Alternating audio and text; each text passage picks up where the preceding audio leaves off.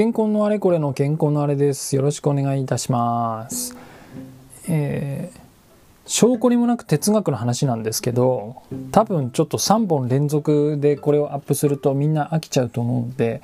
いくつか別の話を挟んだ後にこれをアップしようと今の時点では思ってるんですけどあのちょっとね前回話し忘れちゃったことがあって「する哲学」っていう言葉がこの「ニュー Q」っていう雑誌に出てくるんですよ。する哲学。する哲学って何かっていうとあの哲学ってよく言われるソクラテスとかアリストテレスとかプラトンとかね。なんかなんだ、えー、ヘーゲルとかなんか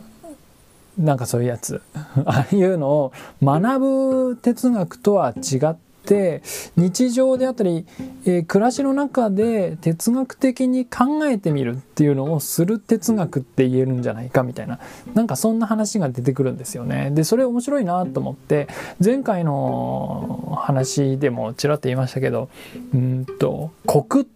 ってみんな何のことを呼んでるんだろうとかね味のねコクがありますねこのパスカパスタはとかスープはコクがあるとかいうコクってどのこと言ってんだろうって確かめられないじゃないですか。その人の感覚と自分の感覚ってなんか何なんだみたいな。とかそういう日常の中でふと疑問に思うことをなんか考えるみたいなこととかなんかうんとうまく言えないんですけど哲学的に考えてみる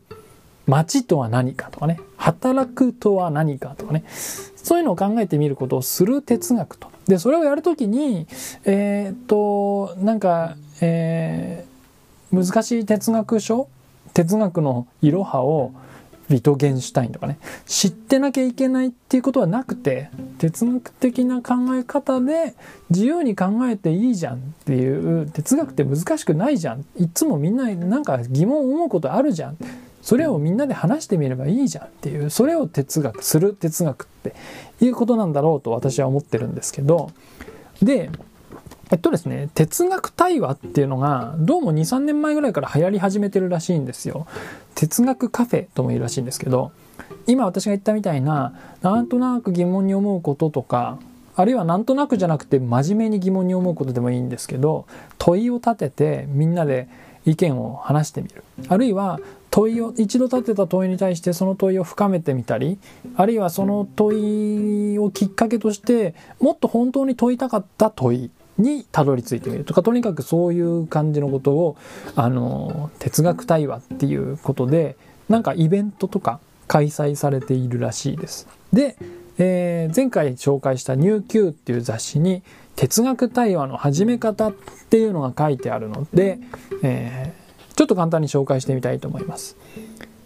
えー、ファシリテーター進行役の人が1人いて参加者は10人前後がいいみたいです。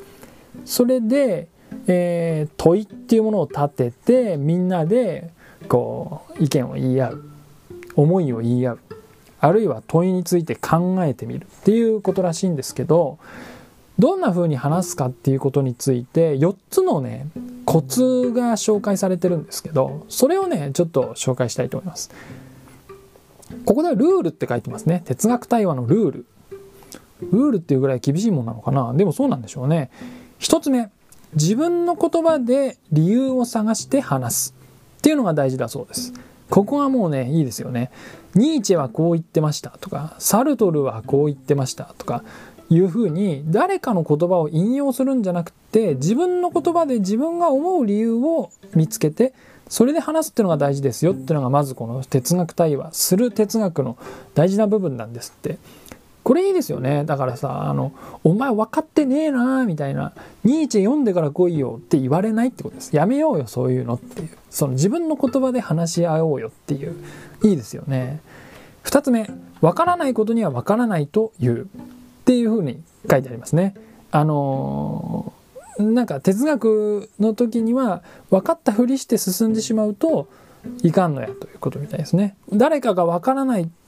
誰かが分かっているってことはこの話は分かってる人と分かってない人がいるっていうことの発見も大事だっていうそういうことですかね。あるいは言葉の選び方でこうだったら通じるけどこうだと通じないっていうものも分からない人がいて初めて発見できることだとかそういう意味なんじゃないかと思いますね。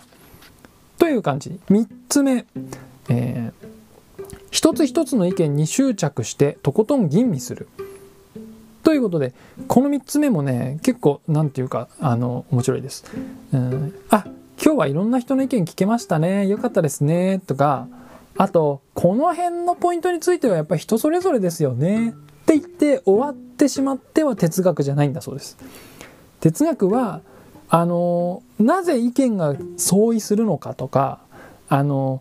この違っている意見の理由は何なのかとか、あの、その中でも共通するエッセンスはあるのかないのかとか、本当にそうなのかとか、とにかくね、そこを突っ込んでいって、えー、まあ、なんか前回から言ってますけど、理性を使ってみんなで、じゃあじゃあ何なんだろうっていうのを一生懸命探求するっていうのが面白いポイントらしくって、意見を言い合って、あ、いろんな意見がありました。終わりっていうんだったら面白くないよっていうことですね。この辺なんかはなんかビジネススタイルでも生きてくることもありそうだなみたいな気もするんですよね。なんかここは多様ですね。で終わったら意思決定できなかったり合意形成できなかったりする部分も僕たち意見ずれてるよねってじゃあ保留にしよっかみたいにならないででもどうする？って何が一番いいのかな？ってもう一歩突き詰めて考えなきゃいけない時って意思や判断する時には必要だったりする気がして。このなんか哲学的態度ってなんかそういう面でもなんか生きたりするんじゃないかな？なんてことを思っていますね。あ4つ目の話も言っちゃった、えー、4つ目のルール。人それぞれはなし。から今言った通りですね人それぞれですよねこの辺はって言うんじゃなくてあのということは何なんだろうっていうなんか共有できるもの共有できる部分共有できるエッセンスどっかにあるんじゃないかって言って話し続けるっていうのが哲学対話のポイントなんだそうです。ということで、えー、今日はニューQ1号2018年 Autumn 秋に、えー、公開された、えー、雑誌です。ニューQ新しい問いを考える哲学カルチャーマガジンニューQ新しい問い号に掲載されている哲学対話の始め方から哲学会哲学対話のやり方コツを4つ紹介いたしました。あ、振り返るかとりあえず。えー、1、自分の言葉で理由を探して話す。2、わからないことにはわからないと言う。3、一つ一つの意見に執着してとことん吟味する。4、人それぞれっていうのはなし。